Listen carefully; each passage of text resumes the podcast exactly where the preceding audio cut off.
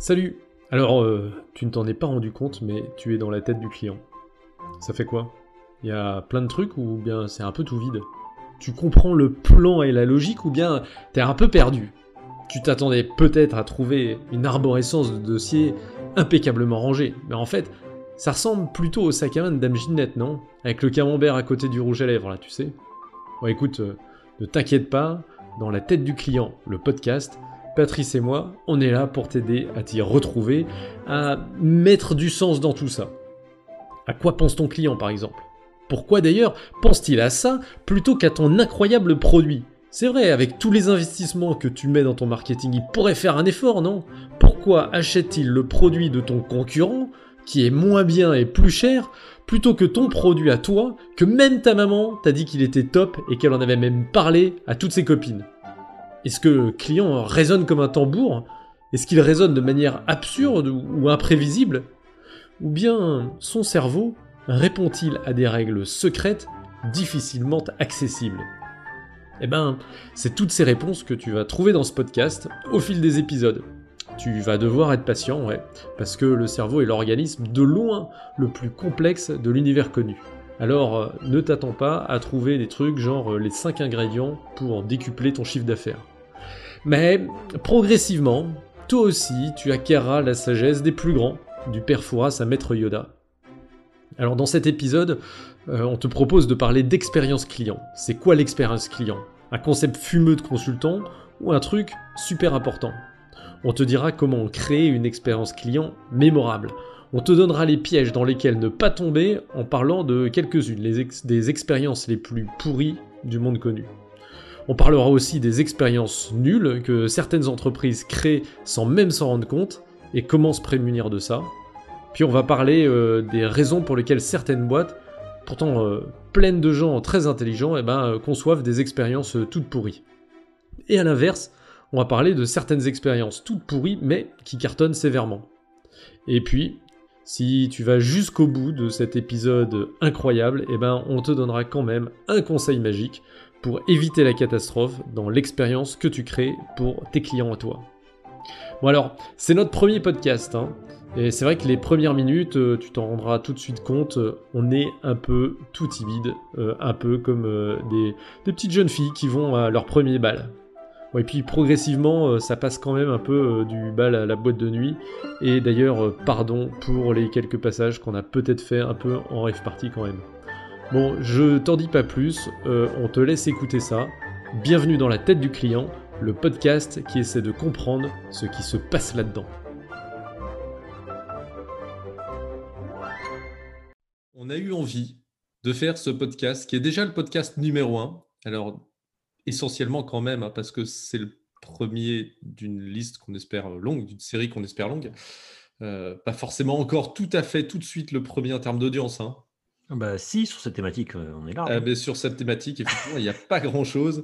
Et euh, globalement, euh, ce qui nous rassemble un petit peu avec Patrice, c'est qu'on est un peu des geeks de l'expérience client et qu'on a tendance à voilà, réagir peut-être parfois de manière un petit peu trop forte lorsqu'on a affaire à des expériences clients qui ont été peu pensées ou voire pas du tout pensées.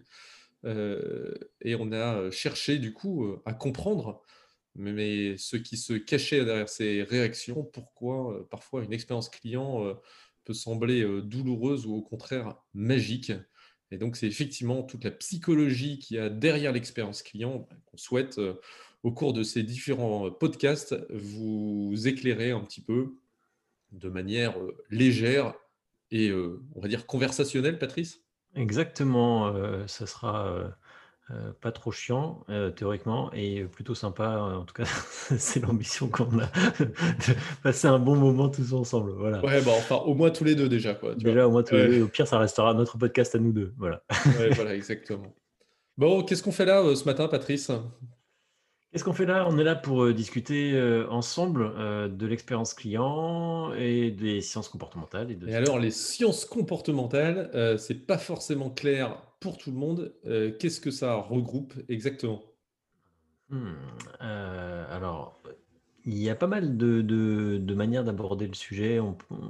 Certains parlent beaucoup de de des neurosciences, heu, donc c'est la partie plus, plus, heu, scientifique, analyse, cérébrale, je dirais, heu, de ce qui se passe dans nos cerveaux. Il y a aussi toute la partie, psychologique, notamment psychologie, sociale et puis il y a tout un pan qui est qui est hyper intéressant aussi, qui est, le fruit de l'économie, comportementale, qui a été, heu, qui qui permet de décrypter comment, heu, l'être humain, heu, est rationnel ou n'est pas rationnel, est prévisible ou n'est pas prévisible, et tout ça a été éclairé par pas mal de scientifiques. Alors, du coup, Patoche, si tu permets que je t'appelle toi c'est Patoche toi qui qui fais toutes les questions, c'est Ouais, question, coup, et puis questions, voilà et puis toi, tu vas faire, toutes les réponses. Ça, sera plus simple pour moi. Tu vois, comme ça, pour moi, l'expérience, elle est elle est déjà bonne. Pour toi pour toi, ça va être un petit peu plus compliqué oui, il faut que je les que réponses, bien. vas-y. Et du coup, heu, c'est quoi une bonne expérience client pour toi, Patrice? En quelques mots. Ah! Alors moi, je te répondrai d'abord, heu, c'est quoi un bon chasseur? C'est un peu pareil une expérience client. Il y a des bonnes expériences clients, il y a des mauvaises expériences clients. Non, en fait, le vrai sujet, c'est qu'il y a, mmh, il y a une vraie question qui est rarement posée. Alors avant de te répondre à qu'est-ce que c'est qu'une expérience client, heu, ou une bonne expérience client, il y a En une une fait, un peu comme les hommes politiques, c'est-à-dire que tu commences par répondre à côté. Bah, je et puis par poser des questions. Ça, c'est bien ça marche bien. Allez, c'est c'est, heu, est-ce qu'on parle est est-ce que la question c'est: «Qu'est-ce que c'est qu'une bonne expérience client?» ou «Qu'est-ce que c'est que la mémorisation d'une bonne expérience client?» parce que c'est pas Mmh forcément la même chose. C'est vrai, c'est vrai et c'est une grosse distinction, heu heu, sur laquelle a pas mal travaillé. Alors un gars, qui forcément, heu heu, est dans notre, top liste des auteurs à lire, Daniel Kahneman qui est, le premier er psychologue à avoir eu un prix Nobel d'économie qui a justement, beaucoup, contribué à comprendre, en quoi la psychologie humaine, pouvait avoir des impacts sur l'économie et il a beaucoup travaillé effectivement sur la distinction qui existe, hein, c'est ça, entre, heu, l'expérience client et la mémorisation de l'expérience client. Alors Ouais. vas-y, étale ta science. heu, il a fait il a fait, il a fait une expérience qui était assez, assez marrante, sur des des des gens qui devaient, expérimenter une coloscopie. Heu, Mmh à l'époque, n'y comme ça de de bon matin, c'est vrai que c'est voilà, ça fait du bien, heu, par où ça passe, et donc c'est il a regardé, il a demandé aux patients qui devaient, subir cette, coloscopie, sans anesthésie, hein, s'il vous plaît, sinon ce serait pas drôle, de noter minute par minute leur degré d'intensité de de douleur, et donc sur un graphe, il notait minute après minute, on va dire une une échelle de douleur que que les que les patients ressentaient. Et donc il a fait ça auprès de plusieurs, groupes, tests, et en fait, après, il s'est demandé quelle est la mémoire que vont garder les patients, de cette expérience en fonction de ce qu'ils ont vécu, pendant, l'intervention et il s'avère que, il n'y a pas de corrélation évidente entre la somme, des intensités vécues par les patients et la mémoire, qu'ils ont, gardée de l'expérience. En fait, on voit bien qu'il y a 2 choses distinctes, c'est ce qu'on évoquait tout à l'heure sur le sujet de la mémorisation, mais il y a le moment présent tel qu'on le vit, qui est pour moi le sujet de l'expérience client, live, ce qu'il appelle lui le l'experiencing self, si vous voulez vous la péter. Et puis il y a, ce qu'on va encapsuler dans notre mémoire, qui ne sera pas une suite linéaire ou une suite cumulative de toutes les expériences, live qu'on a pu vivre et donc ça, c'est ce qu'il appelle le remembering self, donc le le moi du moi du souvenir. Et il a démontré justement que pour ces patients qui avaient vécu cette, heu, cette, heu, opération, heu, légère, mais quand même, les facteurs qui étaient importants, c'était le pic, de douleur, en en l'occurrence, on va dire le pic émotionnel, qui jouait beaucoup sur la mémorisation finale de l'événement, plus les dernières minutes, de l'expérience, à savoir si, la la sortie de parcours, à la fin par le par le docteur avait été plutôt, plutôt douce ou plutôt violente, voilà et donc si l'expérience était arrêtée, violemment ou en douceur. Donc ces fac ces facteurs-là étaient les facteurs, les plus impactants sur le la mémorisation de l'expérience. Donc ça, c'est hyper intéressant parce que ça veut dire que, heu, il faut être très vigilant sur, l'expérience client certes, mais surtout sur la la l'encapsulage, mémoriel, sur le le souvenir qui va être gardé en en tête par le par le par nos clients, pas forcément que en coloscopie, hein, ça peut marcher pour d'autres thématiques aussi. Heu et et que, heu, ce moment qu'on a vécu en fait, pèse, pèse peu. Ce qui va vraiment peser, c'est la mémorisation de l'expérience client. C'est elle qui va, encore une fois, euh, engendrer notre expérience attendue future. Mais là, on va arriver sur un autre sujet qu'on qu'on abordera plus tard. Qu'est-ce que tu en penses, Christophe? bah écoute, non, non, c'est euh, c'est hyper important effectivement de, de bien comprendre que c'est le, le, euh, l'impression finale laissée a posteriori de l'expérience client qui va décider ou non de savoir si on est un client fidèle Ouais, euh, et si on va tamponner sa carte de fidélité régulièrement euh, jusqu'à avoir 10% sur euh, le prochain lavage de ta voiture. euh, ou si, euh, si au final, euh, si au final tu, tu, tu vas pas vouloir retourner. Donc effectivement, le, le- ouais, comprendre que c'est la mémorisation de l'expérience client qui est plus importante que le- l'expérience seconde par seconde, C'est ça. c'est hyper important. Alors moi, je, alors, m- moi, je répondrais de manière un peu différente, euh, certainement hyper complémentaire. Euh, moi, je pense qu'en en fait, il y a deux approches d'expérience client, euh, au-delà de ce que tu dis, parce que je n'enlèverai pas un mot de ce que tu as pu expliquer. Euh, la première, c'est euh, qu'il y a, il y a l'approche client euh, de l'expérience client. En gros, un client, il veut quoi? Il veut que l'expérience, euh, elle fasse le job. Voilà. Euh, tu vas acheter ta baguette de pain, tu veux ressortir de la boulangerie avec une baguette de pain. Et tu veux de préférence que ce soit une tradition bien cuite parce que c'est comme ça que tu l'aimes. Euh, et donc, euh, en gros, tout le reste, tous les, tous les à côté, etc., en fait, tu t'en fous un peu quand même. Et ça, c'est un truc, à mon avis, qu'il est intéressant de rappeler, euh, à un moment où il y a quand même une sorte de, de fantasme incroyable de, de plein de marques qui, euh, qui veulent être, tu sais, en permanence aux côtés de, leur, euh, de, le- de- leurs clients et pour qui, tu vois, l'expérience client, c'est d'être vraiment le partenaire au quotidien, contacts, de machin, etc. Ouais, Enfin, ouais, voilà. Non, et puis, franchement, t'en as qui sont dans le fantasme absolu. Genre, euh, genre ton banquier qui t'explique que tu vois, il veut être là euh, en permanence à ton côté, etc. Mais tu vois, qui, qui a envie C'est de pas passer ses journées avec, avec son putain de banquier juste à côté? Enfin, non, c'est c'est- c'est juste pas crédible, quoi, tu vois. Donc, euh, pour le client, euh, d'abord, tu veux que l'ex- l'expérience fasse le job, tu veux qu'elle soit simple pour toi, tu veux qu'elle soit sans friction, tu vois.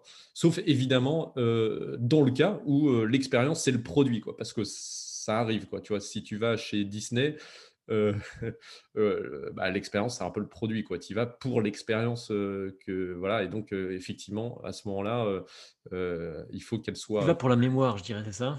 C'est que là que tu veux dire? Ouais, tu y vas aussi pour le, t'y- t'y vas, t'y vas pour la mémoire, mais tu cherches pas forcément une expérience simple, sans friction, tu vois? Tu, il s'agit pas de passer Voilà. à travers Disneyland sans rien essayer, tu vois? Non, et, voilà. Euh, mais c'est pas comme le banquier, tu vois, qui, qui souhaite être euh, Ouais, à je vois ce que tu veux dire. Ouais. 200% euh, voilà, dans ta tête, quoi. Euh, voilà, ouais. Euh, et donc, euh, moi, je pense que côté client, tu vois, il faut déterminer.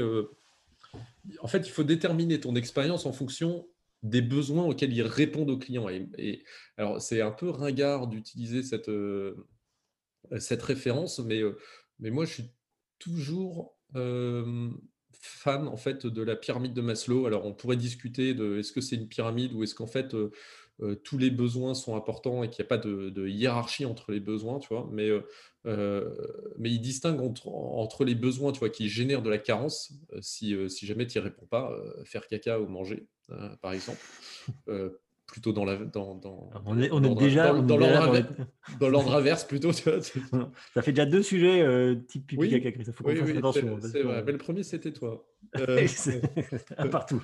euh, et donc ces besoins-là qui, qui sont de leur, enfin, tu vois, des besoins primaires, etc. L'expérience client, en fait, il faut qu'elle soit simple, il faut qu'elle soit sans friction.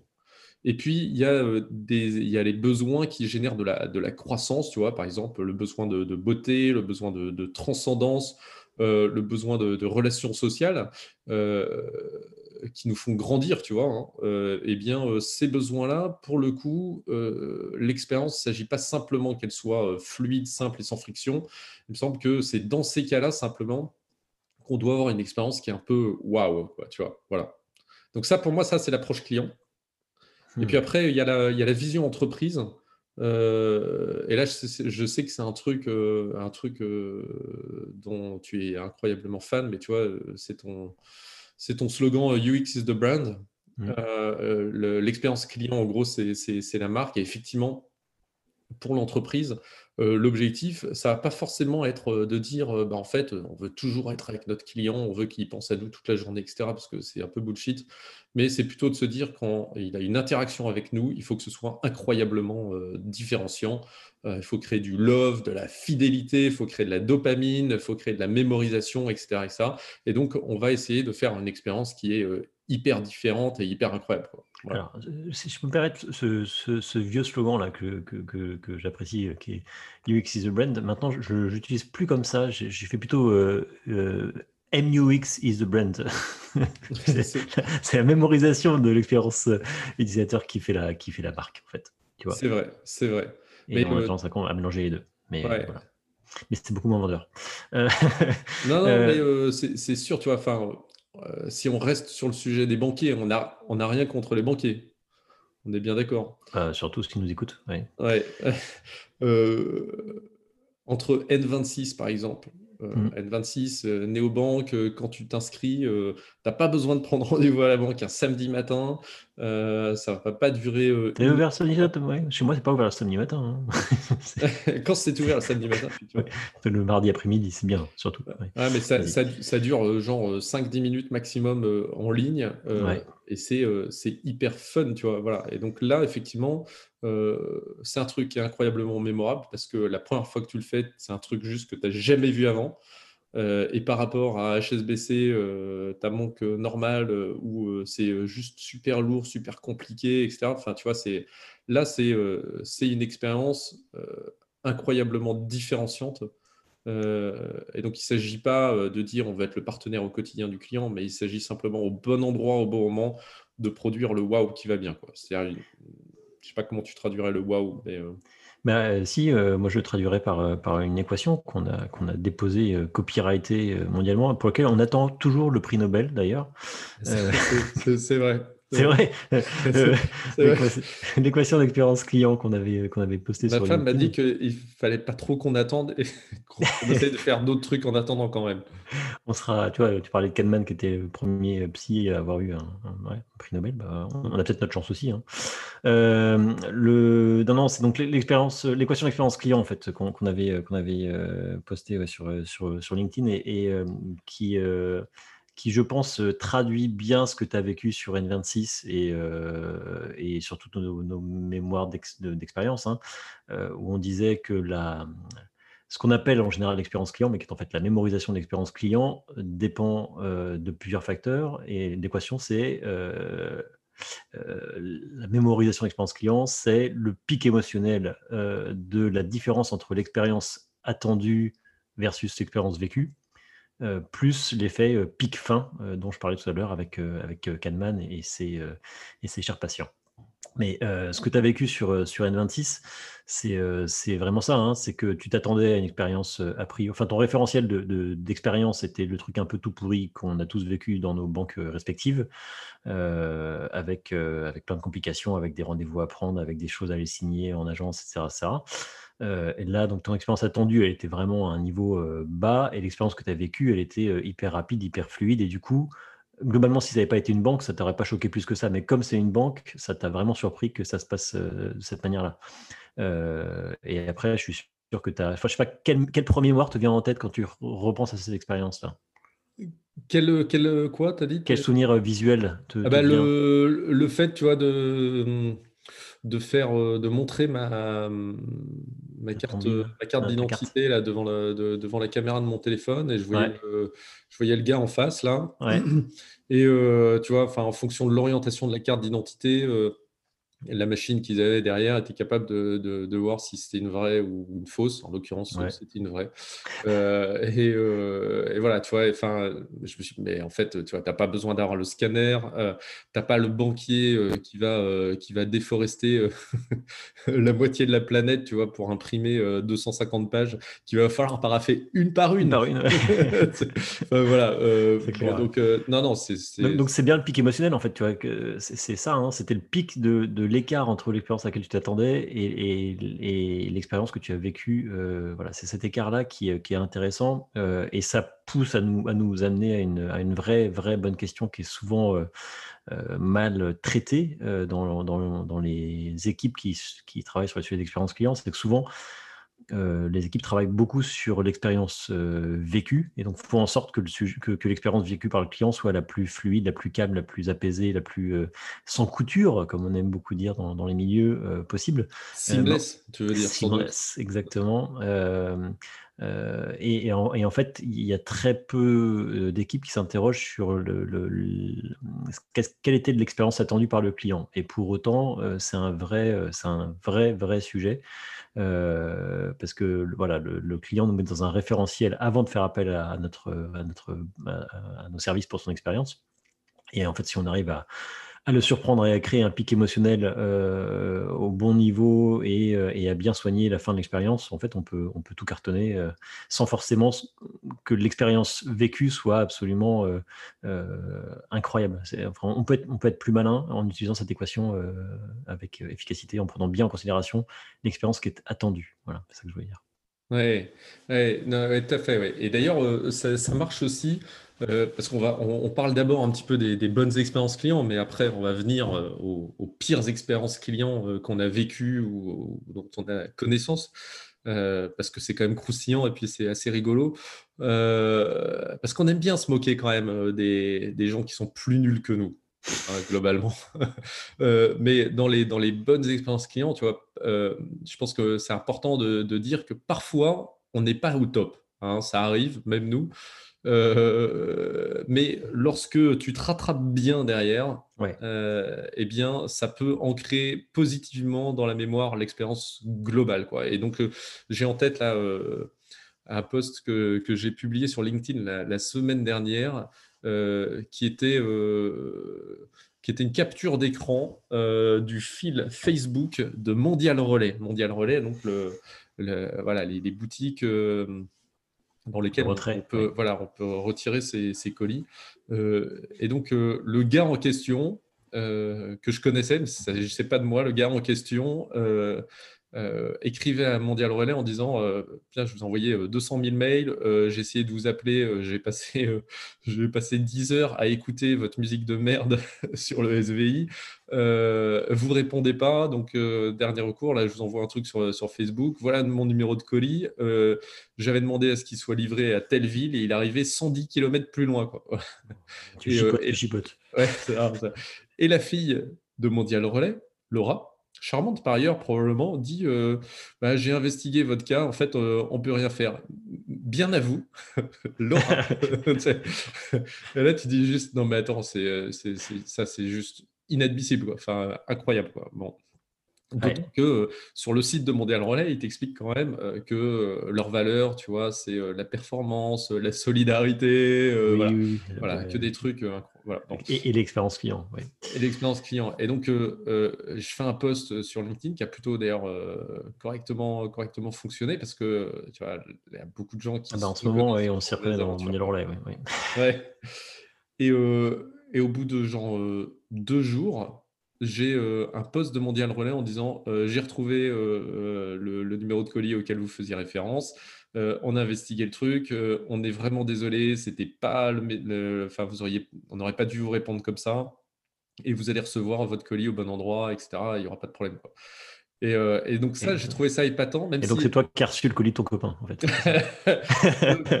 non, non, non, mais euh, alors donc je trouve ça, je trouve ça euh, super épatant. Donc je leur, je leur mets un mot dithyrambique en disant ouais, bravo, c'est génial, etc. Parce que effectivement, tu vois, quand, quand de manière inattendue, en fait, le service client s'excuse, tu vas reconnaître les trucs et dit, mais en fait, on va corriger notre erreur et on est vraiment désolé, etc. Tu, tu dis, ouais, bah c'est cool, en fait, eh merci, bravo, ça. Et puis et puis donc, euh, euh, j'ai le gars euh, au téléphone en ah, disant, Il y a une bah, fin de la fin de la fin. Ouais, ouais, tu, vas recevoir ton, tu, vas recevoir ton paquet et tout. Alors, il était super content. Et puis, tu vois, bon, j'attends 24 heures et puis, en fait, pas de nouvelles du gars. Et alors là, je, je, retourne sur LinkedIn et puis là, je clique sur, le, sur le profil de la personne de Mondial Relais qui avait, qui avait écrit le message. Quoi. Et, et là, je vois qu'en fait, elle a genre zéro contact et une seule activité. le, seul post qu'elle a écrit, c'était euh, pour répondre à mon, enfin c'était le commentaire de mon propre post. Ah oui. Et là, je me suis dit, oh là là, ça sent l'énorme scam. J'ai dit bravo et tout. en fait, en fait, je viens juste de me faire berner euh, comme c'est pas permis. Et en fait, euh, pas plus tard qu'hier, le gars m'a appelé en disant euh, c'est bon, j'ai reçu mon colis, euh, je suis super content, etc. Voilà. Donc, euh, donc en fait, ça encore, ouais, ça finit bien, puis c'est encore mieux, tu vois. Ça veut dire que il y a probablement le directeur marketing de Mondial Relais qui était sur LinkedIn et qui a vu le truc et qui a dit oups, ou alors euh, leur community manager qui a je sais pas quel, euh, je sais pas quel radar pour détecter euh, on parle de mondial relais sur les réseaux sociaux, tu vois. ils ont créé le profil juste pour ça, quoi, tu vois. Ouais, alors oui, c'est sympa et en même temps ça, ça dénature un peu l'intérêt le, d'une excuse parce que c'est facile de faire une excuse quand c'est personne qui se mouille en fait, tu vois. Ah ouais, ouais, ouais, non, mais au, final, le, tu vois, au final, le job il est fait. Oui. ils sont excusés et tu vois, et c'était inattendu en fait par rapport à. Voilà. Donc, euh, il y a eu un effet waouh, moi je dirais. Waouh, carrément. Ouais. Et ça te donne envie de recommencer à mettre tes paquets chez eux ou quand même pas, peut-être? Ah ben je... En fait, j'ai l'impression qu'on n'a pas trop le choix. Tu vois. Maintenant que tu connais Laura, euh, ça, peut faire. Quoi. non, c'est Louise qui a répondu. Ah, c'est Louise, pardon. Ouais, Donc, euh, demandez Louise plutôt que Laura. Alors, voilà, on a parlé des, des de, de, bonnes expériences clients, mais toutes les expériences clients ne se valent pas. Et on a tous, à un moment ou à un autre, été confrontés à un truc un petit peu irritant, voire beaucoup plus. Euh, plein de fois. Ouais, alors du coup, euh, Patrice, euh, pour préparer cette émission, je t'ai demandé quelles étaient tes trois pires expériences clients. Est-ce que tu as trouvé trois expériences clients de merde que tu as vécues? Ouais, ouais, bah, sans, sans trop de difficultés, ouais. Euh, La difficulté, c'est l'étrier, tu vois. Ouais, c'est ça. Je ne suis pas sûr que ce soit les trois pires, mais disons que c'est les trois qui sont venus assez spontanément quand, quand j'y ai pensé. J'espère qu'on n'a pas les mêmes. Et, là, euh, je pense pas parce qu'on n'est pas parti ensemble en vacances, donc a priori, euh, ni, en, ni, en, vacances ni en voyage de noces, a priori, je suis relativement tranquille. et, et, par contre, je pense qu'il y a peut-être des, des biais de des, heuristiques de disponibilité parce que le, premier souvenir qui m'est venu, c'est euh, euh, l'année dernière quand je suis parti euh, au, ski dans les, dans les Vosges, parce que oui, on peut faire du ski dans les Vosges. et en fait, c'est vrai qu'en termes d'expérience ski, déjà, tu, tu, pensais, oh bah ouais, je vais faire du ski dans les Vosges normalement. Je m'attendais pas à une expérience vécue incroyable, tu vois. Mais... Ah d'accord, j'étais lucide, c'est bien. J'étais lucide. Bref, non, c'est sympa par ailleurs. Bref. et, et, en fait, j'avais j'avais réservé un, un hôtel j'avais passé des, heures carrées à essayer de, trouver le bon compromis pour que madame et les enfants euh, et moi-même soyons complètement épanouis euh, dans, ce, lieu. Et, euh, donc, j'avais regardé toutes les chambres de l'hôtel et ils avaient, fait, ils avaient refait le dernier étage de l'hôtel, alors que tout le reste était un petit peu pourri. Et donc, j'avais spécialement passé, attendu un bon moment pour passer commande de, de, une des deux chambres qui avait été refaite, qui était super grande, super belle. Et les photos, c'était Airbnb, quoi, tu vois. C'était c'était les, petits, les petites couleurs, enfin, les couleurs super belles. Enfin, tu vois, le truc faisait mmh. vraiment, vraiment super envie. Et puis, et puis bah, voilà, évidemment, je pars là-bas, j'arrive sur place, et puis là, ils me disent Ah bon, bah, la chambre que vous aviez réservée, elle n'est pas possible parce qu'elle est pour 6 et vous, vous êtes que 5. Je dis Bah oui, mais j'ai fait exprès de prendre une chambre pour 6 parce que je voulais qu'on ait de la place pour être tranquille dans la chambre. Donc, non, je voudrais ma chambre de, pour 6. Il dit Bah non, parce que maintenant, elle est prise. alors, on vous a trouvé une autre chambre, hein, mais qui va être très bien, vous allez voir vous êtes côté piste, le soleil et tout. Et là, ils me font rentrer dans la chambre, le, truc, le truc lugubre à mourir. Moins Airbnb. Ah oui, non, c'était pas Airbnb, ou alors c'était vraiment en bas du classement. mais tu vois, le, truc avec la moquette encore sur les murs, enfin, tu vois, les couleurs des années. Tu critiques pas la moquette sur les murs. Ah, je ne critique pas. Mais enfin, quand même, c'était quand même assez dur. Vraiment, tu vois, le, les pires exemples de, de, chambres euh, de, d'appartements euh, que tu as dans les, dans les appartements de, montagne, quoi, tu vois, le, truc vraiment bien, bien, bien glauque. Tu sens encore la transpiration des, des, euh, skieurs qui sont, des passés, skieurs avant. Qui sont passés avant. Et puis, puis, les, puis la cigarette, enfin, tu vois, le truc vraiment glauque. Et j'étais avec mes enfants, ma femme, on venait de se taper des heures de route. Euh, c'était le soir, on, est, on est à la queue, on a dit non, bon, non, c'est pas possible, euh, c'est pas du tout ce qu'on avait demandé, euh, ça va, ça va pas, trouvez-moi autre chose, quoi. Enfin, débrouillez-vous, quoi. Et, là, ok, il va voir son patron, et puis il me dit, ah, bon, j'ai une autre solution pour vous. alors c'est un peu spécial, mais on peut vous passer notre salle de conférence. non, sérieux Il avait installé des lits dans, oh, une salle de conférence.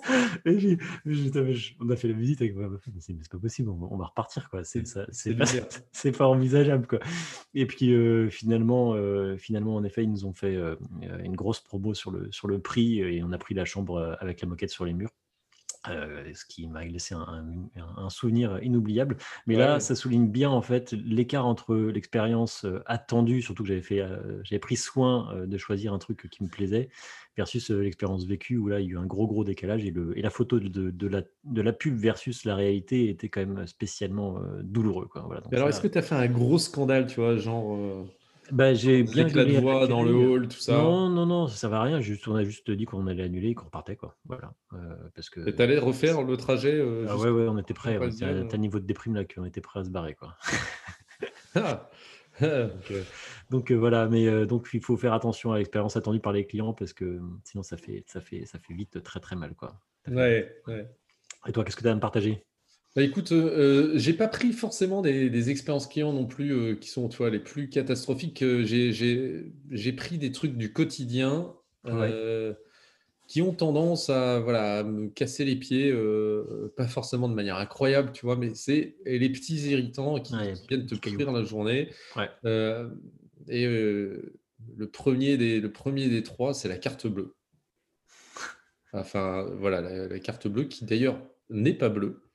Euh, la carte de paiement, je devrais dire, celle en plastique, là. Euh, celle qui n'est pas incroyablement sécurisée, que de temps en temps ton, ton, banquier t'appelle en disant c'est vous qui êtes euh, en train de faire des retraits aux Philippines? Donc voilà, non. et, et le, la carte que tu n'as jamais avec toi, tu sais, quand tu es en train de payer en ligne. Donc, parce que tu as encore quand même pas mal de sites, et d'ailleurs dans les meilleures expériences clients, tu vois, on pourrait citer le, le check-out euh, de, PayPal, là, où voilà, tu as juste euh, à rentrer sur PayPal, tu n'as même pas à donner euh, ton nom, ton adresse de livraison, rien. mais là, tu as encore plein de sites sur lesquels tu n'as pas d'autre choix que de payer avec ta carte bleue, et ça, tu l'as jamais. Et alors, il y a un truc, tu vois, qui, qui me met hyper mal à l'aise, enfin hyper mal à l'aise, tu vois, j'arrive quand même encore à dormir, mais c'est c'est les cagnottes genre Ulule ou, Litchi, tu vois, qui appartiennent à je sais pas quelle banque, et du coup, enfin d'ailleurs, je crois savoir à quelle banque, mais c'est pas grave, enfin encore une fois, j'ai rien contre les banquiers, hein, ça va finir par, mais non, le, mais, et donc sur ces, sur ces cagnottes en ligne, eh ben, ils te proposent jamais PayPal. Il faut obligatoirement que tu ta carte bleue. Et donc, toi, tu es euh, dans ton bureau euh, et tu as laissé ta carte bleue euh, dans ton sac qui est à l'autre bout de la maison, etc. En fait, au moment où tu le fais, tu vois, tu es prêt, là, il s'agit de mettre 5 euros pour, le cadeau de je sais pas qui ou 10 euros, voilà. Et en fait, tu n'as pas ta carte bleue en fait, ça te saoule de devoir redescendre, rechercher ta carte bleue, dans quelle poche du manteau tu l'as laissée, etc. Et en fait, moi, ça me saoule. Du coup, en fait, voilà. Donc, la carte bleue que tu n'as jamais. Euh, alors, le, Apple, ils sont, ils sont plutôt cool. Tu vois, ils ont essayé de, simplifier la vie. Et je, moi, j'ai un iPhone. Et euh, quand, quand tu es dans ce genre de, situation, ils te proposent de scanner ta carte bleue. Mais euh, les cartes bleues, les banquiers, ils te, la, font garder tellement longtemps. Tu vois, genre, elle a 10 ans, ta carte bleue. Tu vois plus les chiffres. Et du coup, le scan, en fait, il marche jamais non plus. Euh, quand, tu veux, quand tu veux payer en sans contact, moi je n'ai rien compris, mais une fois sur deux, ça ne marche pas. Tu c'est pas très bien. le code, tu sais jamais quel est le montant. Enfin voilà. Et euh, alors c'est peut-être, tu vois, dû au fait que aujourd'hui, j'ai évoqué PayPal, mais tu as plein d'autres moyens de paiement qui viennent réduire la douleur de, payer, tu vois, euh, qui viennent simplifier, limiter la friction du paiement. Euh, tu vois, euh, Apple Pay ou des trucs comme ça, qui font que peut-être en comparaison, euh, il y a une sorte d'effet de cadrage et qui fait que je, trouve que la, carte bleue, c'est un peu de la merde. Mais c'est vrai que c'est en fait, c'est super pas pratique. Et, et tu vois, le, Dan Ariely notamment qui a beaucoup travaillé sur justement the pain of payments, la, la mmh. douleur du paiement, tu vois, qui, qui, qui, est vraiment un frein à l'achat. Euh, eh bien, euh, moi, il me semble que voilà, il tend de dire, euh, en termes d'expérience client, la carte bleue, en fait, c'est terminé. Chrome a fait quand même beaucoup là-dedans hein, euh, pour les paiements en ligne, parce que maintenant Chrome il propose d'enregistrer ta, ta carte. Euh, et la plupart des sites, c'est un peu, un peu costaud, euh, te propose aussi de l'enregistrer quand tu es sur des sites d'achat récurrents, type, type oui ou type, type je sais pas moi, tous les, tous les magasins en ligne de shopping. ah ouais, mais moi je bouffe Tu vois, moi j'ai un petit côté, ah un petit côté vieux. Un petit côté vieux qui fait que tu passes ta carte, à, tu, carte tu passes ta carte à Apple, mais tu la passes pas à Google. Ben, en fait, ouais, j'ai confiance. ben, c'est peut-être. Ça, te fait rigoler, mais moi j'ai. Ah oui Oui, oui, mais. C'est grave. T'as le droit, hein, c'est pas grave. mais j'ai plus confiance dans Apple que dans, que dans Google. en tout cas, j'ai pas envie de laisser traîner mais ma carte bleue partout. Tu vois, là, euh, depuis quelques temps, là, il y a un truc qui me saoule. c'est qu'à chaque fois que je vais voir mes, mes, mes, passwords qui sont stockés sur mon téléphone, il me dit Vous avez 238 euh, passwords qui ont été euh, compromis parce que vous, avez, vous les avez laissés sur des sites de merde. Qui ont... autant le dire directement dans ton podcast, hein, puis dans ton mot de passe. Et du coup, tu te dis 238 Ah oui, oui, donc si en plus, au-delà de mes passwords, mes mots de passe, tu vois, je laisse également mes, mes coordonnées de carte bleue, tu vois. autant la laisser dans la rue, la carte bleue, ou euh, tu vois, publier sur Internet les, chiffres euh, et le code incroyablement. Mais si tu veux que le podcast marche, ça peut être une bonne solution. Ça peut être une bonne solution, voilà. Donc, euh, donc, non, non, pas très fan. J'en suis pas au point, tu vois, où quand je commande en ligne, j'envoie un chèque d'abord. mais, mais, mais, en même temps, voilà, j'ai pas envie de laisser mes coordonnées de carte bleue partout. et tu vois, mon mot de passe de, de, de, PayPal, je suis un gros utilisateur de PayPal, mais il n'est pas stocké sur mon téléphone. Voilà. Ce qui est un peu débile parce qu'effectivement, mes coordonnées de carte bleue sont stockées sur mon téléphone, mais, mais c'est pas grave. Voilà. Mais on n'est pas forcément cohérent. on n'est pas forcément cohérent, exactement. C'est ça qui est intéressant. Euh, alors moi, un autre, un autre exemple qui me, qui me vient sur un, autre, un autre, une autre expérience qui fait que j'étais pas content, c'est que je suis allé euh, acheter euh, il n'y a pas très longtemps du parquet. Euh, et je suis dans un magasin pour ça à Boulogne, euh, qui est très sympa ah par bah, ailleurs. Boulogne, capitale du parquet, on s'est bien connu. Capitale du parquet, oui. on peut faire dans les Vosges, mais j'ai pas tenté ma chance. Euh, non, non, donc le, parquet. Et, les Vosges, ils sentent déjà la cigarette, le parquet. et, le, le, le, truc qui m'a bien fait chier mon expérience client et la mémorisation que je regarde, c'est que, euh, c'est que le vendeur, c'était un, c'était un, c'était un, vendeur de tapis, quoi, un vendeur de cuisine. Et excusez-moi pour les vendeurs de tapis, pour les vendeurs de cuisine, s'ils m'écoutent, mais, franchement, côté. Ah, c'est vrai qu'on a énormément de vendeurs de tapis et de cuisine qui nous écoutent. c'est notre cœur de cible quand même. voilà. Euh, mais, euh, mais en fait, il a utilisé euh, un nombre de, de, leviers comportementaux, mais grossiers, en fait, dans sa, dans sa négo. C'est-à-dire qu'il m'a présenté ses parquets. Bon, ils étaient tous, tous magnifiques. ils étaient tous faits en France et machin, c'était super. Bon, ça, jusqu'à là, rien de, rien de dingue. Ce qui m'a particulièrement saoulé, c'est qu'à chaque fois que je lui demandais une référence de parquet pour voir s'il l'avait en stock, il allait voir son stock, il me disait ah, Et donc, il faut quelle taille pour ce parquet-là? Je disais Je sais pas, moi, 30 mètres carrés il me disait, il me disait, oh là là, il me reste plus que 50 mètres carrés. Après, j'allais voir un autre parquet. Je disais, bon, et celui-là, ce serait pour le rez-de-chaussée. Alors, euh, je sais pas, moi, je me faudrait 80 euh, mètres carrés. Alors, il allait voir son stock. Il me disait, oh là là, il me reste que 110 mètres carrés. et, à chaque fois, c'était le même truc. C'est l'effet de rareté, mais, ah mais, raté. Proportionnel. de rareté, raté, quoi. Voilà. De rareté, rareté. Euh, et proportionnel toujours à plus 30% par rapport au truc qu'il me fallait, quoi. Et, et, donc, un moment. Tu as dit, vous me prenez pour un jambon, en fait. bah, écoute, j'ai pensé très très fort, euh, mais tellement fort que, que, in fine, j'ai trouvé un parquet qui me faisait vraiment plaisir et qui était en, super promo juste jusqu'à dimanche soir euh, de la même semaine, tu vois, évidemment, et qui était en stock uniquement euh, jusqu'à jusqu'à. en fait, tu l'achètes sur Wish ton parquet, non Ça aurait été mieux, je pense. Et, et, du coup, j'ai en toute connaissance de cause que j'étais en train de me faire gentiment avoir, pour rester poli. Bah, j'ai quand même signé un acompte. Dont tu parlais, ça ah, Pardon?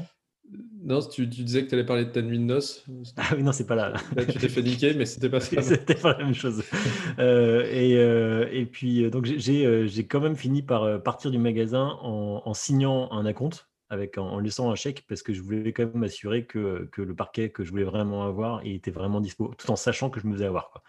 Et, ça, je suis reparti du magasin avec un, très mauvais ressentiment. Moi, j'ai reçu mon parquet, tout va bien, mais euh, mais disons que j'ai plus envie de le vivre parce que sortir d'un magasin en disant je sais que je suis en train de me faire avoir, c'est hyper désagréable. Ouais, c'est vrai. Ouais. Euh, donc, les leviers comportementaux euh, dans les communications marketing et dans, les, dans la capacité à vendre, c'est important, mais il faut le faire avec, avec tact. Et avec tact et avec de l'éthique. Exactement. Tact et éthique. Exactement. ça pourrait être notre slogan. Éthique et tact. voilà, voilà, voilà, voilà. Eh tout ça le matin. Très bon. Ah, ben alors moi, l'autre, l'autre expérience un peu pourrie euh, dont je voulais parler, c'est quand même euh, celle euh, de, du site des impôts et de l'URSSAF. Hein. On va pas se mentir. Oh, t'es dur. c'est à chaque fois, en fait, tu es vraiment... Alors, tu n'es pas dans le plaisir, mais en même temps, ils partent avec un grand handicap, c'est que leur produit n'est quand même pas le produit le plus sexy. Euh, voilà. Mais, ouais, mais là, ils ont un, atout, c'est que tu pars avec une expérience attendue qui est quand même pas incroable. C'est-à-dire que tu te dis, euh, ça, va être, ça, va être, merdique. Ouais, c'est vrai, c'est vrai, c'est vrai. Et d'ailleurs, ils ont raison. d'ailleurs, tu es rarement déçu quand même. mais euh, voilà, non, tu sais que tu vas être en système 2. Tu sais, système 2, là, c'est là aussi, c'est une notion qui était popularisée par, par l'ami Danny, Daniel Kahneman, qui est le fonctionnement conscient du cerveau, hein, euh, analytique, euh, réflexif, etc., euh, par opposition au système 1, qui est les trucs qu'on fait un peu en mode automatique sans, sans y penser. Et là, tu vas sur le site des infos, tu es sûr que tu es quand même bien en système 2, que ça va bien pomper pas mal d'énergie, mmh. parce qu'il il y a du jargon, et tu peux cliquer sur les petits points d'interrogation, mais en fait, ça ne te renseigne pas forcément incroyablement.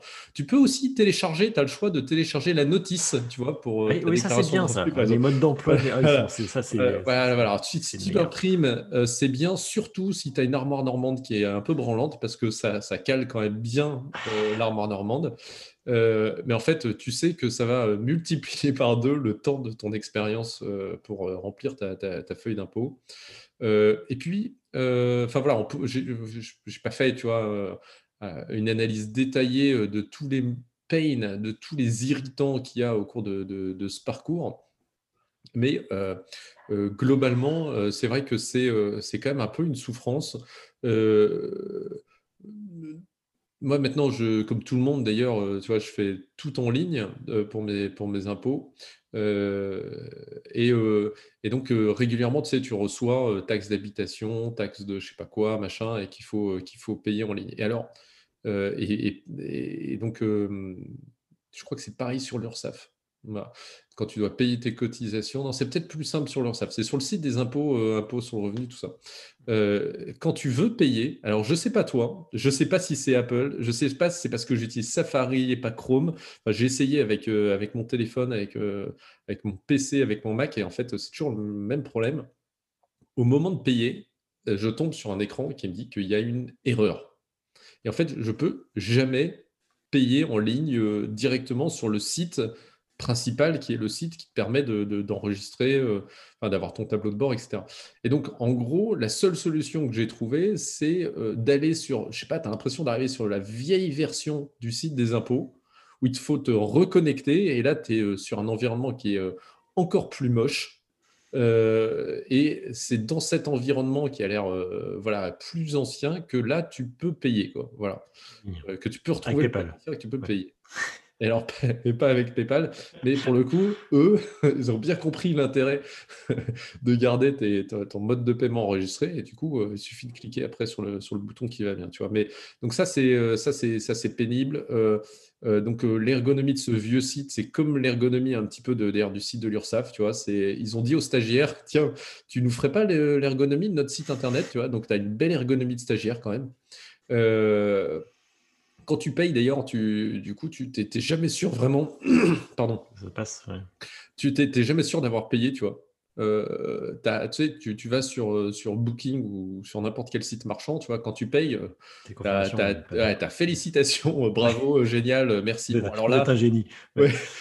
alors là, c'est sûr que tu vois mal le truc, genre félicitations, etc. Mais, mais, mais... Bah, quand même, tu t'accomplis d'une tâche qui, qui, est, voilà, qui, est, qui est pénible, hein, donc il pourrait te féliciter de, Et qui est citoyenne. Et qui est citoyenne, tout ah valorisable. Ouais, c'est vrai.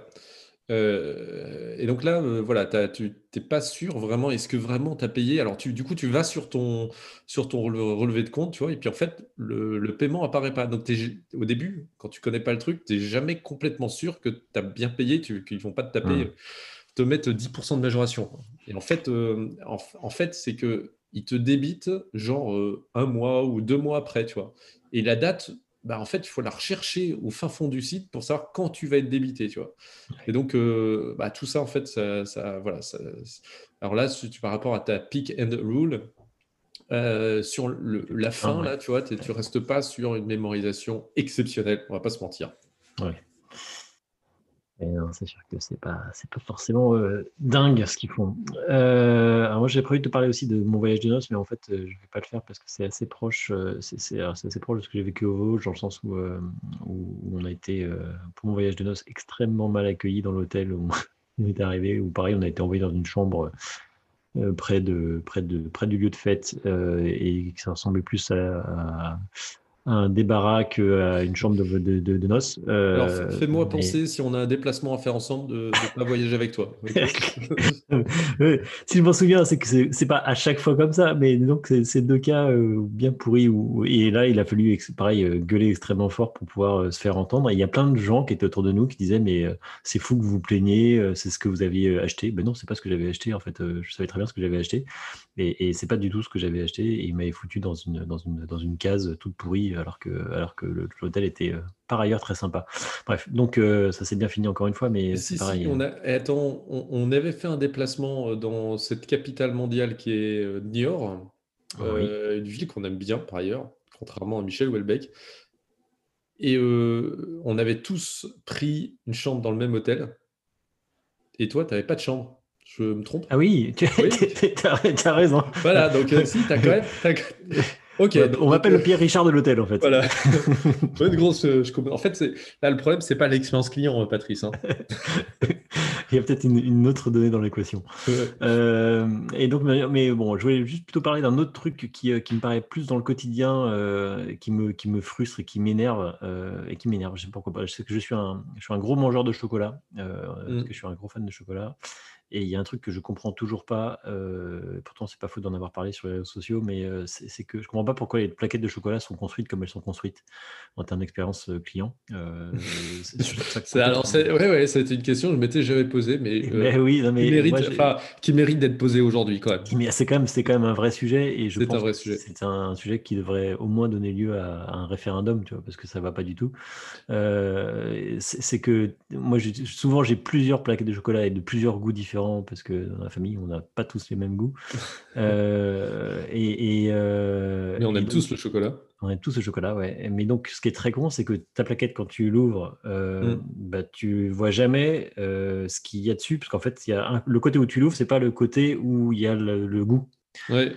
Et donc, euh, bah, c'est merdique parce que du coup, tu passes ton temps à te, retourner tes plaquettes pour voir euh, laquelle est laquelle. Euh, sinon, tu vas manger celle que tu n'aimes pas, quoi. Et ça, c'est pas bon du tout.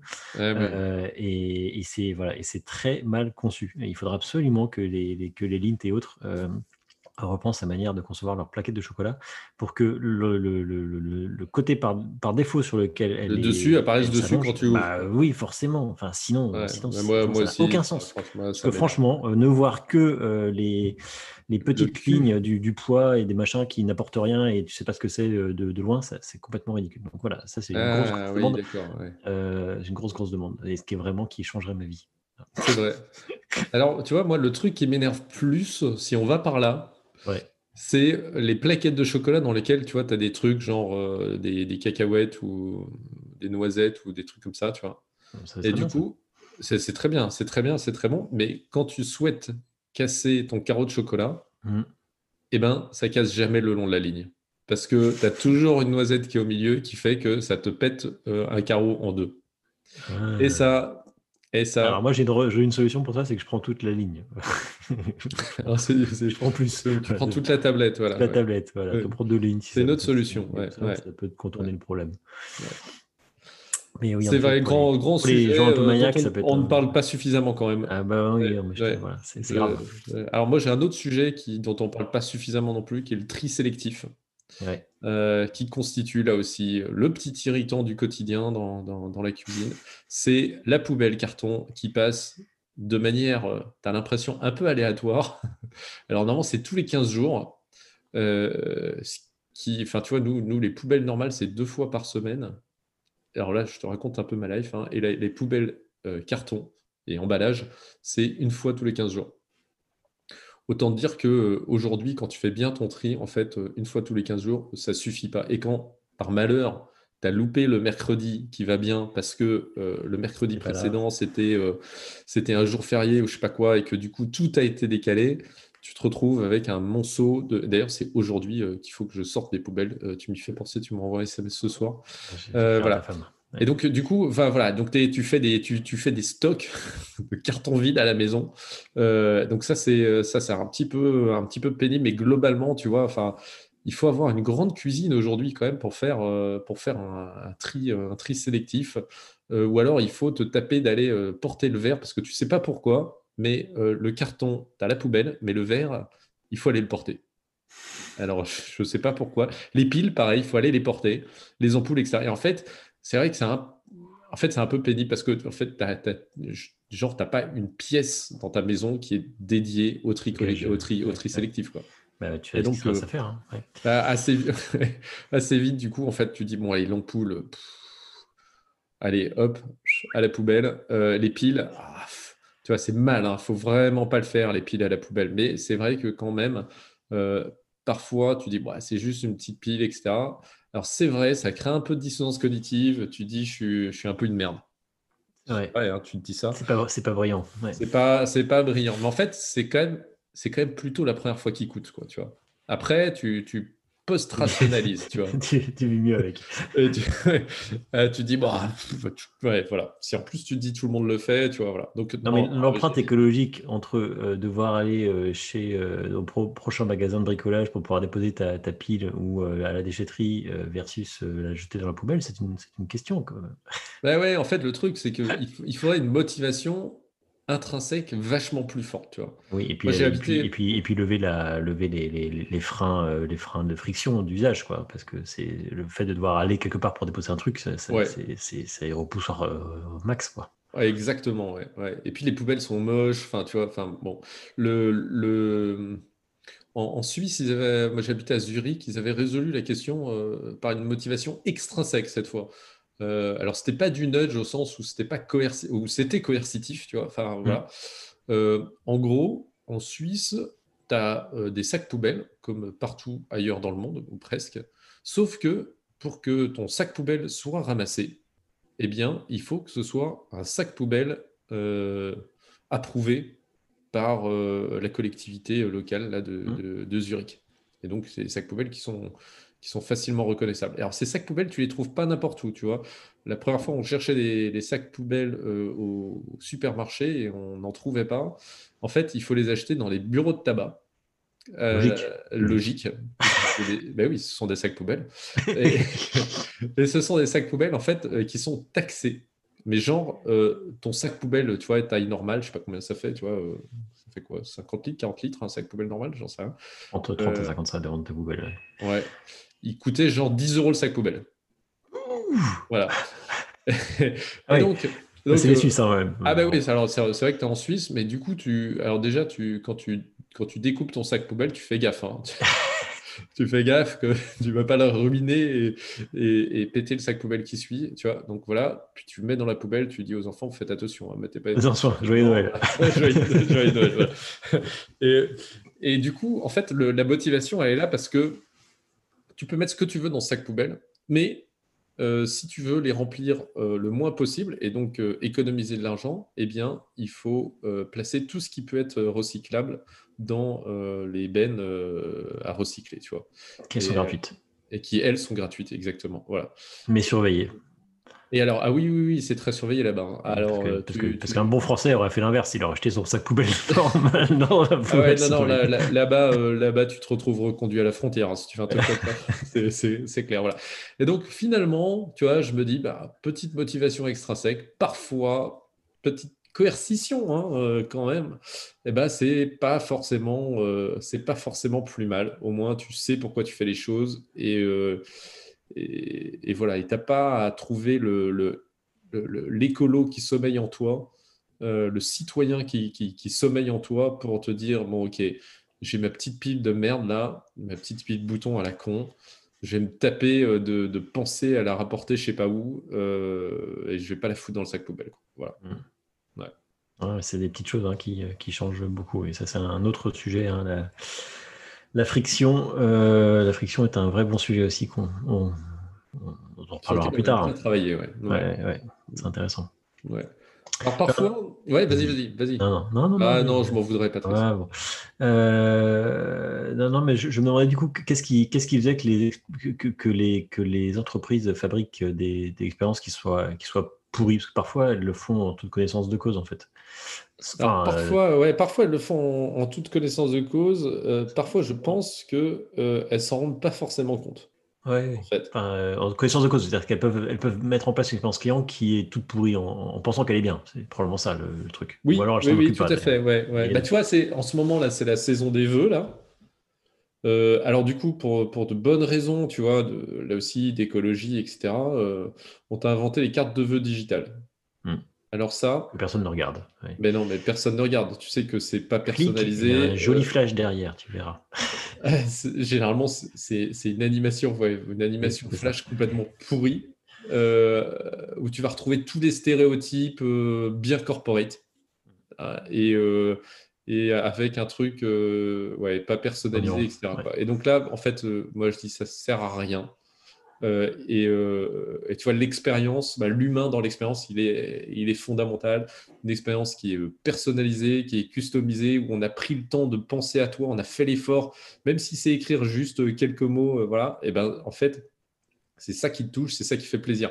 Recevoir un mail de plus avec une putain de carte digitale, en fait, t'en as, voilà. je sais pas si, je sais pas si les boîtes s'en rendent compte, mais en fait, on s'en, on s'en fout, quoi. Enfin, on s'en fout. personne ne veut recevoir ça, quoi. C'est ah c'est insupportable. En fait, euh, même ça m'énerve. Limite, je trouve ça un peu une insulte. Tu vois, tu, c'est genre, euh, ok, euh, tu étais dans, étais dans mon, carnet de, de contact là, et quand j'ai fait un, envoi à tout, à tout le monde, bah, tu as, reçu une carte de digital comme, comme tout le monde.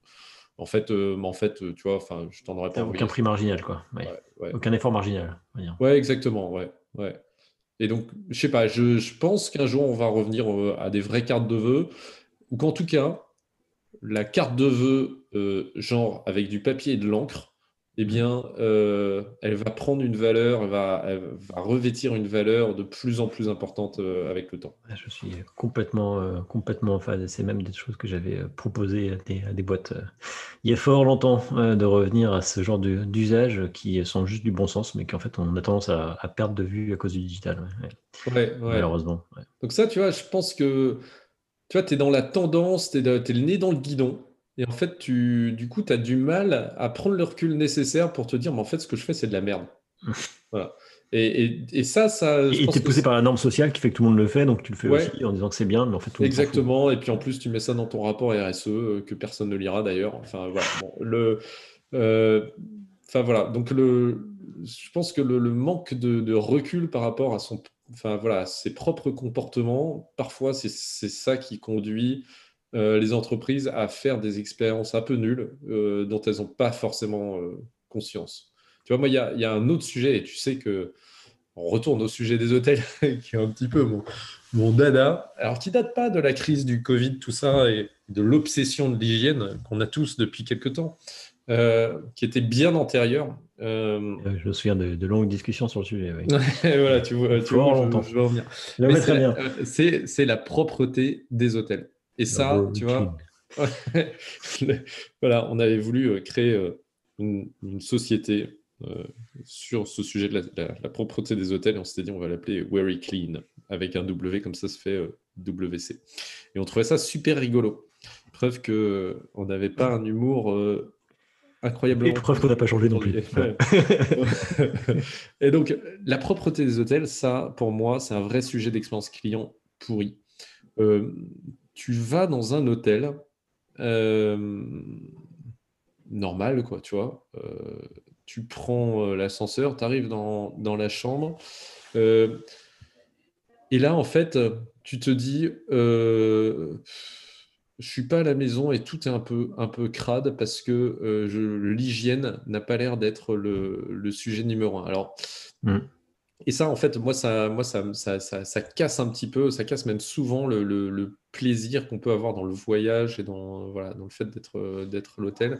Euh, alors, ça peut, être, ça, peut être des indices d'abord qui commencent à éveiller ton attention. Tu vois, c'est une moquette. Euh, où il y a des tâches qui n'ont pas été nettoyées à l'extérieur, même dans les, dans, les, dans les communs.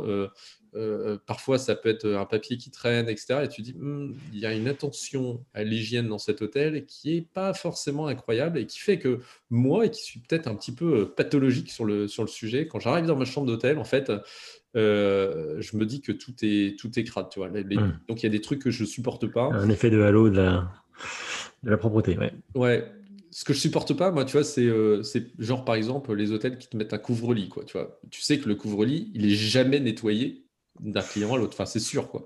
Et c'est sûr que l'espèce de gros crade que tu imagines euh, dans mm. ta tête qui a occupé ta chambre juste avant, il a foutu son gros cul dégueulasse sur ce, sur, sur, sur, sur, ce couvre-lit, tu vois. Et ses chaussettes qui puent, quoi. Et donc, toi, tu dis, mais c'est juste pas possible. Ils ont mis ça sur la couette où je vais dormir avec ma petite peau de bébé, tu vois. Et là, tu dis, non, non, no way, quoi. Je vais être sale. Ensuite, tu, tu, vas, tu vas au chiottes et là, tu vois que euh, la femme de ménage, euh, pleine de, bonne volonté, puis obéissant au cahier des charges qui lui a été imposé, et eh bien, euh, a plié en pointe, tu vois, le, bout du rouleau de PQ. Parce que mmh. je ne sais pas pourquoi, mais ça, ça chic, tu vois, mais ça prouve probablement que la chambre a été faite, tu vois. Mais en fait, peut-être à tort, certainement à tort. Mais je m'imagine toujours la femme de ménage, tu vois, qui, la pauvre, fait un boulot qui n'est qui, qui est pas évident, mais tu vois, récure une salle de bain qui a été laissée dans un état un petit peu dégueulasse par le, toujours le, même précédent. d'avant. Voilà.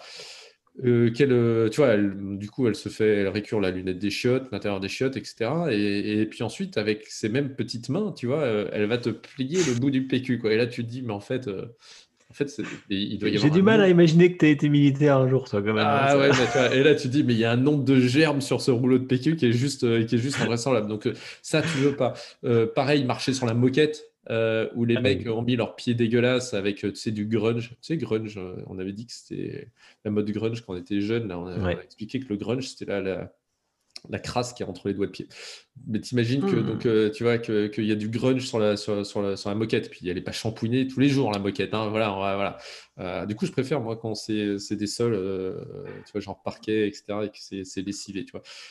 et le pire, je pense, le pire, c'est la télécommande. le mec, tu sais, toujours le même gros dégueulasse avant, tu vois, qui, qui probablement a des morpions, qui le démange. Euh, et, qui du coup, euh, entre deux changements de chaîne avec la télécommande, va, va, titiller le morpion et, ensuite empoigne la télécommande pour changer de chaîne. Et, là, tu te dis, évidemment, la télécommande, elle est jamais nettoyée, mais c'est sûr. Ah et toi, tu es dans ton lit, tu sais, tout propre, machin, dans les draps, propres, et tu t'empoignes cette télécommande. Non, mais donc, alors moi, ce qui est certain, c'est que je regarde jamais la télé à l'hôtel parce que jamais je toucherai le, la, voilà. Ou alors je que, avec la pointe du PQ. Ah, ou je l'enroule de PQ, tu vois. c'est sûr. Ouais, voilà. J'enroule de PQ et puis aussi l'autre spécialité, c'est euh, faire un tapis euh, entre mon lit et la salle de bain avec des serviettes de toilette pour pouvoir marcher pieds nus. Euh. Ah, mais t'es quand même un grand, un grand malade. Ah, je suis un grand, je suis un grand malade, tu vois. Et je me dis, si on passait avec de la lumière bleue, comme dans les films, pour voir l'intérieur des, des chambres d'hôtel, tu dirais, là, là, il y a un tout petit peu de boulot et ça renforcerait le fait que, tu vois, dans l'hôtellerie, euh, il y a un besoin de renforcer l'expérience client et, peut-être qu'ils ne se rendent pas compte suffisamment du, problème suscité.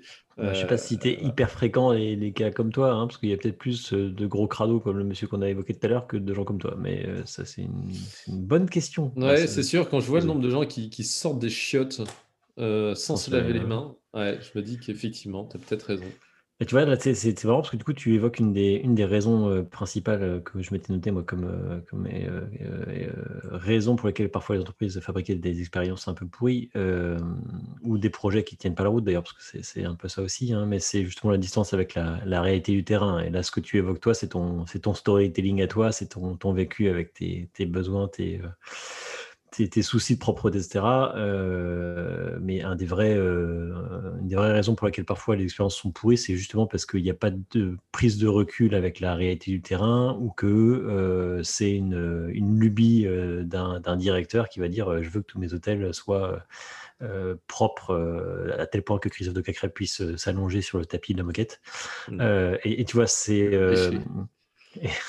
oui, pardon? Ah, Le lécher. Le lécher.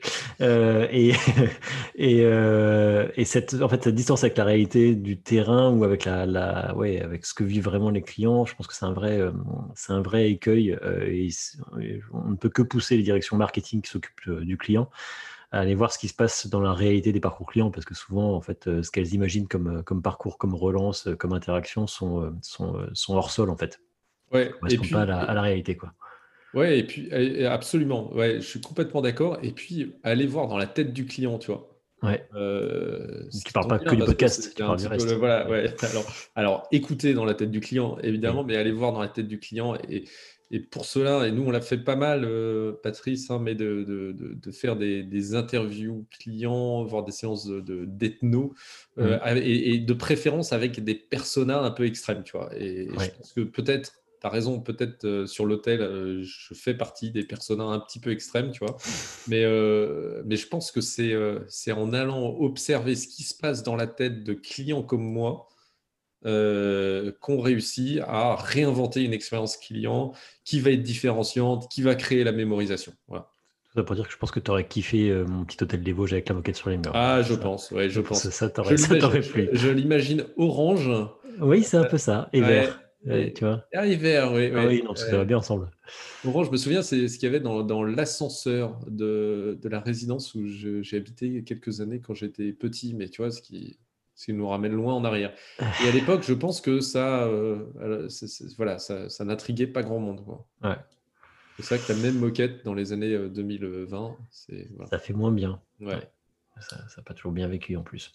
Euh, et un, autre, un autre truc qui me semble vachement important, et j'ai déjà souligné tout à l'heure, hein, mais je pense qu'il y, y, a souvent, euh, encore une fois, une absence de considération de, de l'expérience attendue.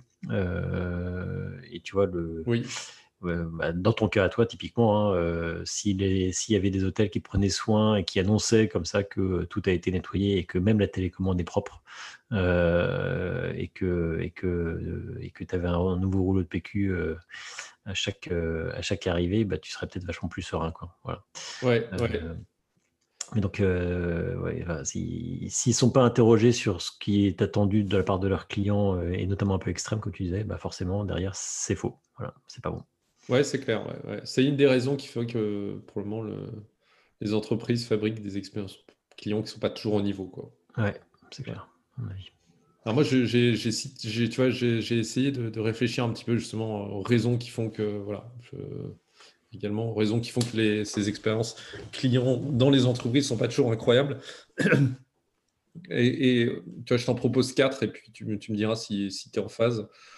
Euh, donc la, première, c'est le, je pense que un manque de vision client, tu vois. Et, euh, clairement, euh, c'est un papier là que je suis en train de, rédiger euh, et on, vous le poussera un moment ou un autre si vous êtes inscrit notamment à notre newsletter. J'en profite pour vous encourager à aller sur notre site High is sur lequel vous allez pouvoir vous, vous inscrire à notre incroyable newsletter. Donc le site c'est hi-is.cool, c 2 o l Hi is cool. Euh, et là, vous allez pouvoir vous, euh, vous, voilà, vous, vous inscrire à notre newsletter. Et donc, c'est un papier sur lequel euh, je, je, je, réfléchis sur le, la raison du, du, du, manque de vision client de certaines entreprises. Je pense que c'est un peu dû à la culture ingénieur qu'on a dans les entreprises.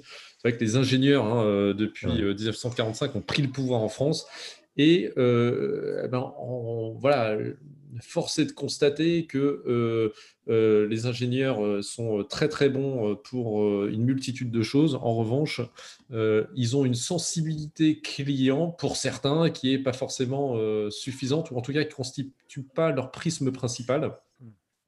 et, qui se retraduit ensuite dans, dans l'entreprise où voilà, la, la compréhension fine du client, la, la, nécessité impérieuse de comprendre la psychologie du client est quelque chose qui est encore euh, relativement peu répandu euh, en France, me semble-t-il. Voilà. Euh, donc ça, pour moi, c'est une première raison. Il y a une deuxième raison qui est le fait que, là aussi, hein, il y a beaucoup d'entreprises qui placent mal le curseur entre leurs intérêts propres et les intérêts du client. Tu vois.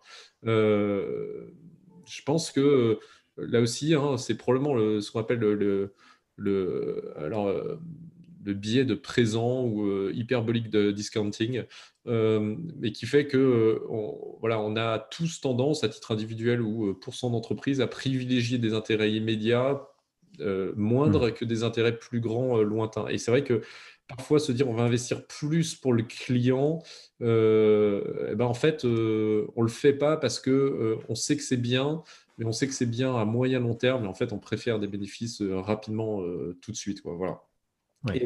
Et, ça, je pense qu'à terme, c'est jamais tellement un bon, un bon calcul. je ne vais pas reparler, tu vois, du fait que, que les, les, taxis ont été, ont été sortis du jeu par, par Uber.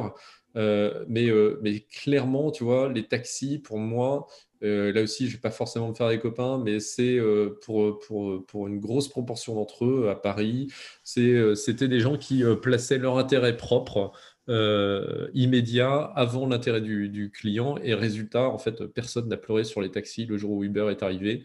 Mmh. Euh, et au final, tu vois, euh, je pense que la, licence de taxi s'est effondrée parce que justement, voilà, il y avait un, le curseur il était mal placé entre les intérêts de l'entreprise et les intérêts du, du client. la troisième raison pour moi, c'est j'appelle l'endogamie hein, des, organisations le fait que euh, dans, une, dans une entreprise, il y a une forme de consanguinité naturelle qui se, qui, se produit euh, parce que, euh, en fait, tu travailles mieux avec des gens qui ont le même modèle mental que le tien. Et donc, tu vas avoir tendance à plus recruter des gens qui ont le même modèle, mental que, que, le tien. Et au final, bah, quand tu as manque de, un manque de diversité dans les modèles mentaux, à l'intérieur de l'entreprise, eh bien, ça te conduit à pas voir certains trucs. Et on parlait de, des, banques, par exemple, hein, mais, euh, euh, ou euh, des, hôtels, pardon, mais le fait qu'on ne voit pas certains problèmes majeurs, à mon sens, dans l'expérience dans l'hôtellerie, c'est probablement le fait que, voilà, on a tous un petit peu le même prisme et on a du mal à, à penser en dehors de la boîte, là, comme on dit.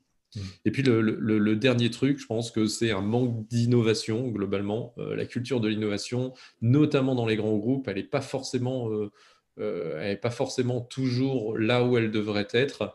et ce qui fait que ben, on, on, ne cherche pas à développer des nouveaux modèles qui vont permettre de transformer l'expérience client là, je vais, c'est très tarte à la crème ce que je vais dire, mais euh, rien n'empêchait la Fnac hein, de, faire ce qu'a fait Amazon. Hein. Euh, euh, elle avait, Amazon est parti de, rien. La Fnac avait, tu vois, déjà du cash, elle avait, elle avait des outils, elle avait des produits, etc. Donc rien ne l'empêchait. Voilà, c'est juste un manque d'innovation, d'innovation à un moment. un manque de, stratégie de rupture qui a fait que bah, Amazon est devenu Amazon et la Fnac est restée la Fnac c'est ce qui a fait la, perte de, MySpace par rapport à Facebook, c'est qu'à un moment, voilà, il faut savoir euh, plus innover euh, pour en permanence être capable de euh, repenser l'expérience client. Voilà. Pour moi, ça serait les, quatre raisons. je vois le temps qui passe, qui file, donc merci pour ce truc. Il faut qu'on avance peut-être encore sur le. Est-ce qu'on attaque encore d'autres questions? Parce qu'on s'était encore noté plein d'autres questions intéressantes, mais ça fait déjà un petit bout de temps qu'on papote. Ouais, une petite dernière une petite dernière. Euh, expérience pourrie, mais qui marche bien commercialement. Vas-y. Alors, c'était pas une question facile. Donc, la question, c'était est-ce qu'on connaît une expérience client pourrie, mais qui fonctionne bien commercialement? Et alors, moi, j'ai pensé à deux trucs, euh, deux trucs qui spontanément marchent, marchent euh, enfin, que je trouve pas bon, en fait, mais qui marchent. C'est le premier, c'est Red Bull. Euh, parce que évidemment j'ai goûté ce genre de boisson infâme quand j'étais plus jeune. Euh, et très clairement. Euh, Elle est infâme parce que tu as mis de la vodka dedans en fait. Alors, en plus, non, c'était passé mieux quand même avec de la vodka, j'avoue. mais c'est quand même un goût spécialement, qui est spécialement pas bon. Et, et, pourtant, malgré ce mauvais goût, en fait, on a un sentiment un peu comme un médicament en fait, qu'en se faisant un peu mal, ça marchera mieux. Euh, et, c'est complètement euh, bizarre comme réaction. Je pense que si Red Bull était bon, euh, était ça marcherait moins bien. Ça marcherait moins bien dans ma tête. Ah ouais, ouais, ouais, Et ça, c'est quand même, j'ai par rapport à l'équation expérience client qu'on disait tout à l'heure, expérience attendue, expérience vécue, je sais pas comment ça rentre dans mon ah, équation. Ah, c'est fort. Ouais, ouais, ouais, ouais. c'est assez fort. Et, l'autre truc, pareil, un peu, un peu Comme pour les, les médocs, en fait. Hein. Comme pour les médocs, ouais, cette notion d'effort, euh, ouais, de douleur. Je ne sais pas comment ça peut se ouais, ouais, ouais, Quand tu vas chez le chiropracteur, euh, si ça fait mal, c'est que ça fait du bien, quoi, en fait. Oui, c'est un peu ça. Ouais. Là, il y, a des sujets psycho qui, sont intéressants à creuser. Euh, et un peu dans la même, dans la même logique, euh, ce qui me fascine pas mal, c'est euh, Disneyland. et, et, pourtant, quand on regarde. Elle est belle, Mini. Hein. Elle est belle, Mini, ouais. bref. Qui, quand tu regardes combien de temps tu passes dans ta journée à faire la queue euh, et à attendre des trucs euh, qui, qui, sont. Enfin, tu as, juste très peu d'accès à des, à des attractions, en fait, hein, quand tu fais une journée à Disneyland en, temps normal. Euh, et pourtant, tu gardes une, une, mémorisation qui est très axée sur les, sur les sur les pics, enfin, tu te souviens surtout des attractions, alors qu'en fait, tu as passé 90% de ta journée à faire la queue, et à te regarder comme un rat mort. Et je trouve que c'est. Et l'expérience d'attente, elle est, elle est vraiment pas folle. Euh, dans les files d'attente, euh, c'est pas génial. Euh, je crois qu'il y, y, a des parcs d'attractions qui ont été un peu plus fins, notamment, je crois que c'est Futuroscope. Hein, mon fils m'avait parlé d'une file d'attente avec des, des mignons. Je crois que c'est. et, apparemment, la file d'attente, elle est, elle est, super cool. Tu as plein d'attractions dans la préparation d'attractions, en fait. Donc, ça, c'est vraiment sympa. Autant à Disneyland, il n'y a pas grand chose qui se passe quand tu attends ton, ton, tour. Mais, euh, mais pourtant, ça reste un truc où je ne vois pas ne pas emmener mes enfants, tu vois, un jour ou l'autre. Donc, c'est assez mystérieux. Mais donc, pour moi, c'est deux trucs vraiment bizarres. Voilà. c'est ouais, c'est intéressant. La, la notion de, de, perception du temps, ah oui, alors ça, c'est un sujet passionnant. C'est un, sujet passionnant, on y reviendra peut-être dans, dans, un prochain, dans un prochain podcast. Alors, moi, la question euh, sur laquelle je voudrais finir, c'est euh, euh, c'est le rôle de la culture d'entreprise dans, dans l'expérience client. Tu vois. Je pense que c'est fondamental d'avoir une culture d'entreprise qui se prête à créer des expériences clients mémorables. Et il y a plein d'exemples là-dessus. On n'a pas le temps trop de les, les, les évoquer, tu vois, mais par exemple, euh, tu vois, le, le, le, Ritz-Carlton, euh, je ne sais pas si tu savais ça, euh, les employés... Celui, des Vosges non, c'est pas celui des Vosges, ça, ça, va être un autre. Le Ritz-Carlton, chaque employé a le droit, entre guillemets, il n'est pas obligé de l'utiliser, mais il a le droit à 2000 dollars par jour pour épater un client, tu vois. Parce que, en fait, l'idée, c'est que on peut pas tout prévoir et que parfois il y a un client, euh, il va se passer un truc et il risque d'avoir une mémorisation négative de la manière dont ça se passe à l'hôtel. Et si il faut que l'employé qui est présent dise bah, attendez, je vais demander à mon patron, qui va demander à son patron, qui va, qui, qui va checker la ce que, ce que dit les règles d'entreprise sur est-ce que dans ce on paye, on paye pas. Enfin, tu vois, un process, ça, ça marche pas. C'est tout de suite, c'est maintenant, et c'est ça qui va permettre d'épater le, le, client. Et donc, euh, quand il y a un truc qui se passe mal avec un, avec un client qui n'a pas été satisfait de, de, quelque chose, eh bien, euh, l'employé on the spot, là, boum, il peut directement euh, prendre sur lui euh, de compenser, alors soit par de, soit par de l'argent, soit en allant acheter des trucs, tu vois, à hauteur de, de, de 2000 dollars. Et ça, c'est ça, c'est quand même incroyablement cool. Et donc ça, c'est l'empowerment. Je pense que dans les entreprises, euh, tu vois, le donner ce, pouvoir entre guillemets aux collaborateurs, et eh ben, ça contribue euh, à l'expérience, à l'expérience client mm. de manière, de manière incroyable. Il y, y, a des chaînes euh, de magasins hein, qui se sont fait euh, connaître. On, on pourrait parler de Zappos, on pourrait parler de, Nordstrom euh, aux États-Unis qui sont, qui, sont, qui sont fait connaître justement pour la qualité de, de, de l'expérience client. C'est genre mondial relais, mais version cette fois top. Euh, dans, le, dans, un, dans, le bouquin que je recommande, là, de, qui s'appelle Made to Stick de Charles euh, Duhigg, euh, il parle notamment de, de chez Nordstrom hein, d'un salarié où il y, a, y un client qui vient le voir avec une chemise qu'il n'avait pas achetée chez Nordstrom. Il était persuadé qu'il avait acheté chez Nordstrom, il avait acheté chez Macy's. Et il disait, bah, en fait, elle n'est pas à ma taille et donc je demande un remboursement. Bah, tu vois, ils, ont, ils ont remboursé la chemise qui avait été achetée chez Macy's. Simplement, tu vois, pour que le truc soit, soit, soit cool. Et euh, enfin, voilà. Euh, euh, et je crois que, tu vois, et puis, et, puis donc le, client était reparti avec une chemise et le, salarié avait repassé la chemise, tu vois. tu vois, enfin, le truc incroyable. Voilà. et donc, je pense que c'est important que, voilà, que les, les, collaborateurs comprennent, adhèrent euh, à une culture d'entreprise qui favorise l'expérience client. Et pour ça, c'est hyper important de comprendre euh, l'image que l'entreprise souhaite incarner auprès de, ses clients. Et pour ça, il y a un certain nombre de, leviers psychologiques qui sont à comprendre, notamment comprendre le fait qu'on euh, on considère une entreprise, on considère une marque avec la même grille de lecture qui nous permet d'analyser euh, les gens autour de nous. Mmh.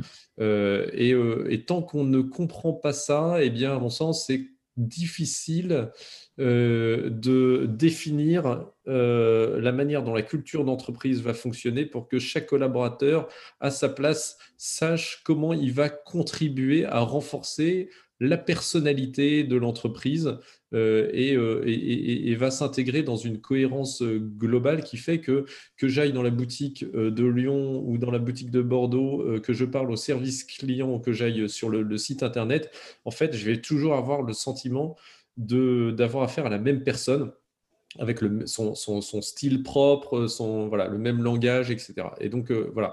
Euh, et ça, c'est un, autre sujet sur lequel euh, bah, on travaille pas mal avec, avec Patrice et qui, je pense, hein, est vraiment une des clés d'une expérience client réussie. Voilà. Note. Alors, je sais pas si vous entendez, mais chez moi, ça commence à jouer de la musique. Ah non, je, ça, commence à être la fête là. Je leur avais dit de rester calme, mais il y a un moment où ils tiennent plus en place. Donc, euh, Alors, juste, juste du coup, pour finir, euh, Patrice, euh, un conseil. Un conseil. Pour les entreprises. Un conseil, moi je dirais un truc pour faire, vraiment, pour faire vraiment la différence sur l'expérience client. attention à l'expérience attendue. Yes. Ce serait mon conseil, mon conseil numéro un pour sortir du haut. Alors moi, euh, il va paraître un peu cheesy euh, à côté, tu vois, mais c'est une phrase de Seth Godin, l'auteur de La Vache Pourpre, l'ancien euh, Chief Marketing Officer de, Yahoo, qui dit « Aimez authentiquement vos clients et ils vous aimeront en retour. » Oui, ça marche aussi avec les collaborateurs. L'expérience client de Mamie, elle est toujours incroyable parce que Mamie, elle t'aime. Voilà. Je sais pas si c'est une belle phrase. Ouais, voilà. voilà, voilà. Bon, bah écoute, on, arrête là pour aujourd'hui. On va s'arrêter là pour aujourd'hui. On fera d'autres podcasts sur d'autres thématiques autour de l'expérience client et des sujets euh, des sciences comportementales, euh, du marketing et de la communication, probablement sur tout ce que tout ce peut apprendre de ces, de ces sujets-là et des sciences euh, qui irriguent les connaissances sur ces sujets. Yes, et donc vous retrouverez ce podcast sur toutes vos plateformes habituelles. N'hésitez pas, notamment sur iTunes, à nous laisser euh, un avis. Euh, il n'y a pas de, SEO euh, incroyable ce qui fonctionne sur, sur iTunes, à part les commentaires et les étoiles laissées par, les, par ceux qui écoutent les podcasts, voilà, les, des visiteurs. Donc n'hésitez pas, si vous avez aimé ce podcast, évidemment, à nous en faire part, notamment sur iTunes, ça sera incroyable. Et puis, vous retrouverez également ce podcast sur notre site internet, Hi is Cool, euh, avec sur euh, page LinkedIn, sûrement, on les aussi. Voilà, avec des show notes euh, qui, qui récapituleront un petit peu les principaux leviers dont on a pu parler aujourd'hui. Voilà. Eh bien, écoute, Patrice, je te souhaite une bonne journée. Merci. et que ton expérience client aujourd'hui soit absolument incroyable. Je soignerai mes prises de chocolat. Yes. Allez, à bientôt. À bientôt, Christophe. Merci. Bye. Ciao.